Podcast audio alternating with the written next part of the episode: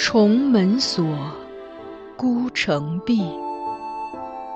白鬓催，霜华尽。这是一段淹没于仁宗圣治尘埃缝隙中的爱情。原本也可是风流少年郎，或极地登科，或闲云野鹤，却又于深宫长叹此生。幸而这寂寂的人生中，还有一点缱绻可以留恋。他看着她从垂髫稚子成长为窈窕淑女，看着她情窦初开，初尝愁滋味，看着她因为君主的一念之差，被包装成华丽的摩诃勒，置于神龛中被炙烤。他把她当作唯一的依附，他亦愿意给他此生所有的温度。于他们，是无关他人的情爱；于天下，却是大逆不道的罪孽。锦上繁花，天加宠溺，无法开启紧闭孤城。紫陌红尘，若爱若恨。只是由不得认真。枕上空山深下影，终成三春梦魇。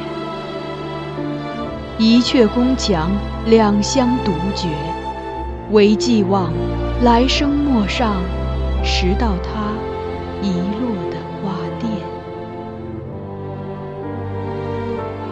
欢迎收听米兰 Lady 作品《孤城闭》。由菊与纸播讲。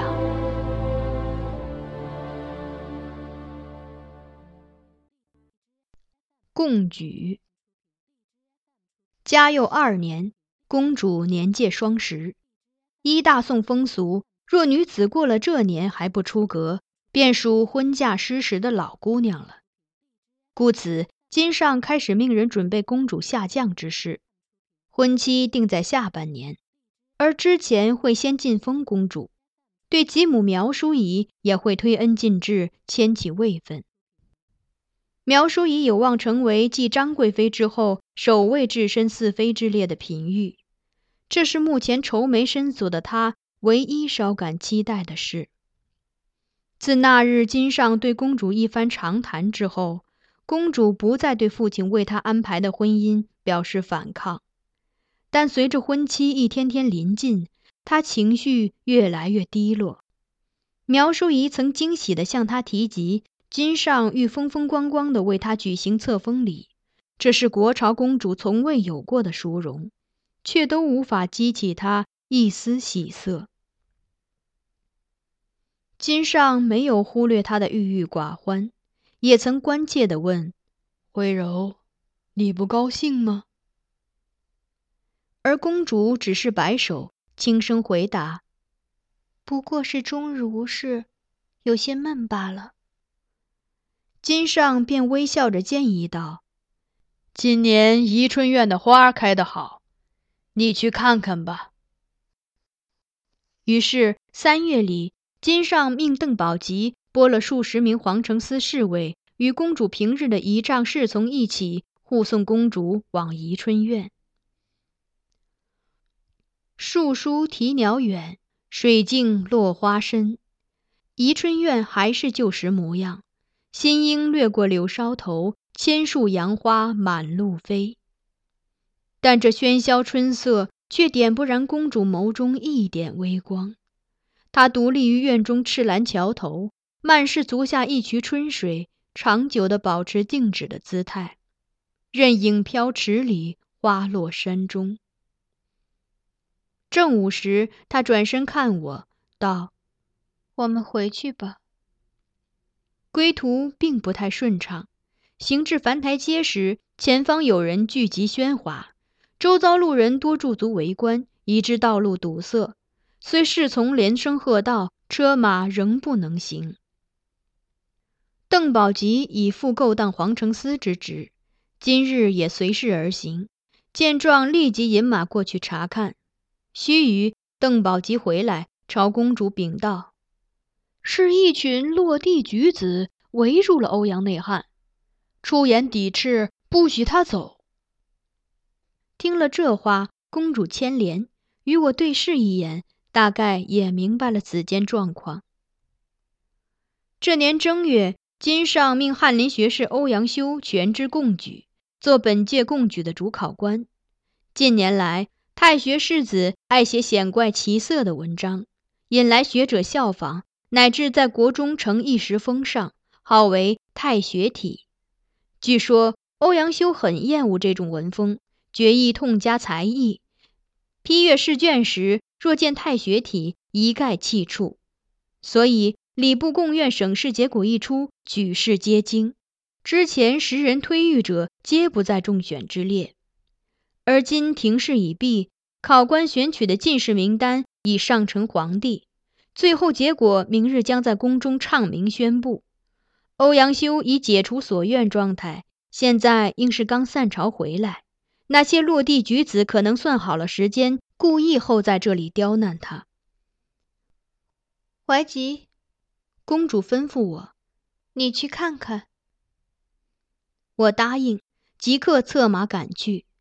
此时，欧阳修已被举子重重围住，虽有几名随从及接族萝莉护卫，无奈闹事的举子人数众多，都竭力上前想靠近他。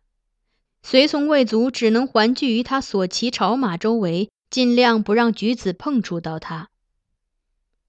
举子有的怒发冲冠，有的目意轻蔑，有的含笑嘲讽，正你一言我一语的说的热闹。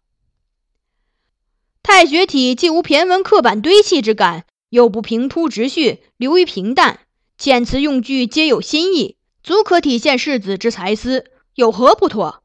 如此文风，举世推崇，却为何独不容于内汉？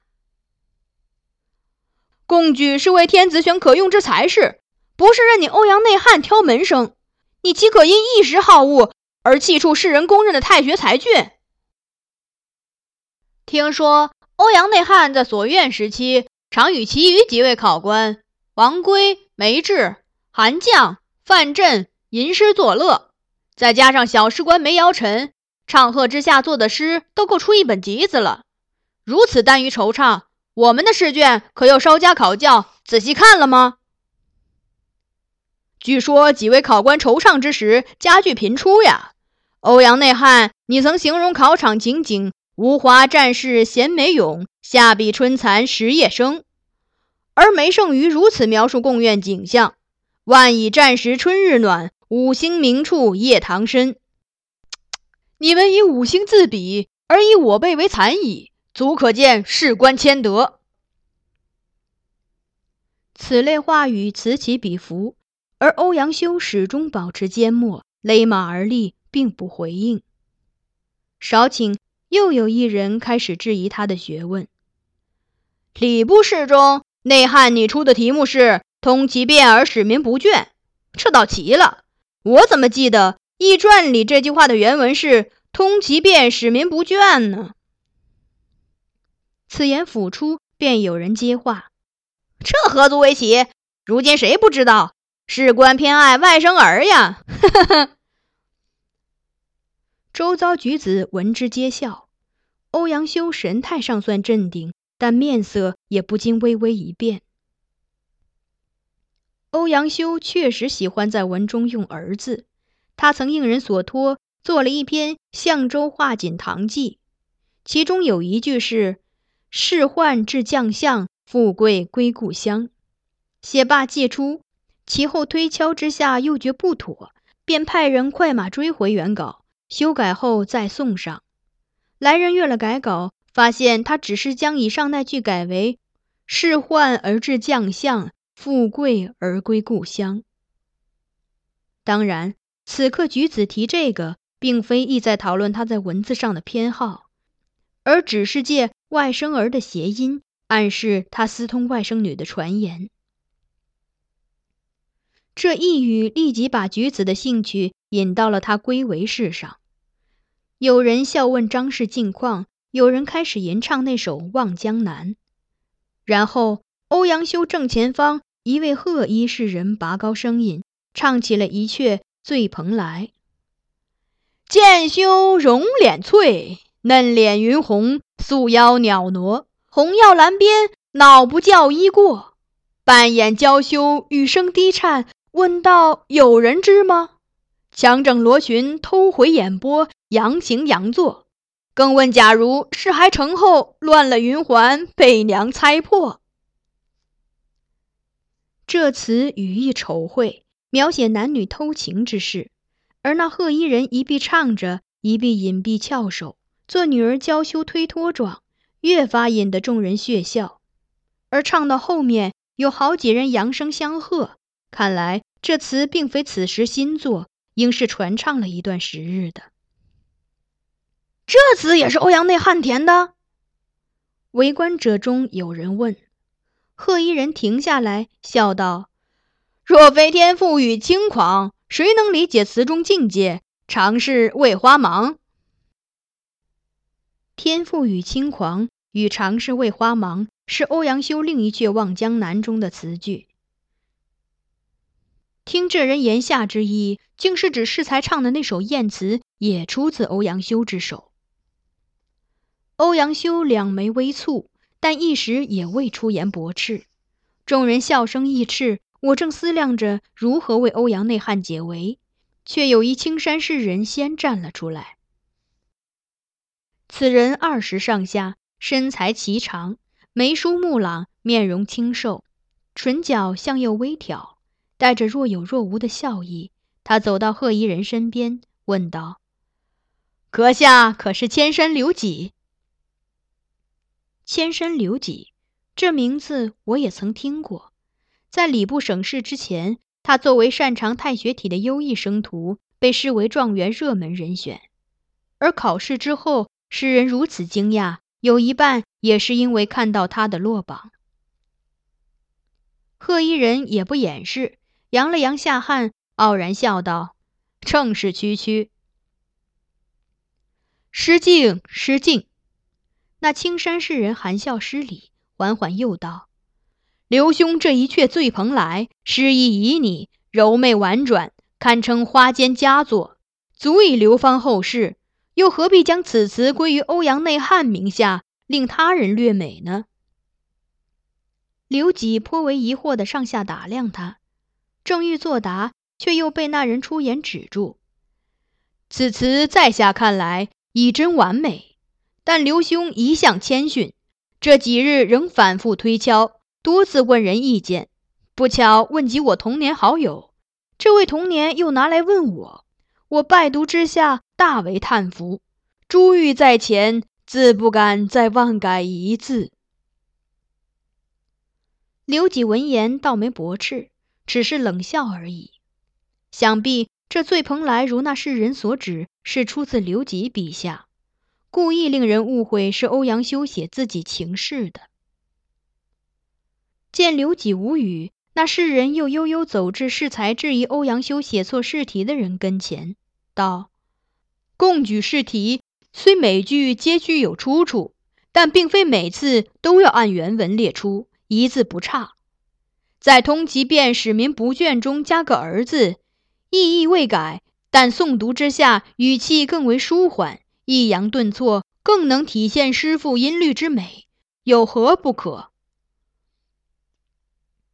略等一瞬，不闻听者分辨，他又转视周围世人，朗声道：“昔西昆鼻祖李义山诗文誉满天下，一日拜谒白乐天，谈论文体诗风，颇有自矜之色。其间问及白乐天奇思妙玉从何而来，乐天答道。”某作诗为文，不求其思，唯望其词质而静，质朴通俗，浅显易懂，令人一目了然。其言直而切，直抒其事，切尽事理，让闻者深戒。其事合于实，内容真实，有案可稽，使采之者传信。其体顺而似，文字流畅，易于吟唱，可以播于乐章歌曲。一山闻之，惭愧而退。而如今自五代以来，文教衰落，风俗靡靡，圣上慨然叹息，欲澄清弊端源头，招来雄俊魁伟、敦厚朴直之士，罢去浮巧清媚、从错彩绣之文，为此晓谕天下。而世人不深明天子之心，用意过当，每每雕琢语句，唯闻其色，读或不能成句。连通顺直切尚不能做到，更遑论其他。西昆余风未填，太学新弊复作。欧阳内汉亲执文炳，决意一改考场弊端，必得天下之奇士以供天子着用。此乃功成王命、顺应帝意之举，又何罪之有？刘吉此刻嗤笑，侧目反诘道：“兄台处处为欧阳内汉辩解。”想必也是他所招的天下奇士中的一位了。不知明日唱名位在几甲？那青山士人笑而应道：“省试之前，我居于僻远之地，此番应举是首次进京。乡野之人，消息闭塞。欧阳内汉欲革太学之弊，我也是省试之后才知道。考试时用的是一贯文风，并未趋于迎合。”与欧阳内汉更是素昧平生，今日偶经此地，才得一睹内汉真容。而举子人数众多，内汉更不会知我姓甚名谁。省试时，我与诸位兄台一样，试卷经密封胡名及誊录，无从作弊。虽勉强获礼部奏明，参加了廷试，但对明日唱名结果亦无把握。或与诸位兄台一样落榜，亦未可知。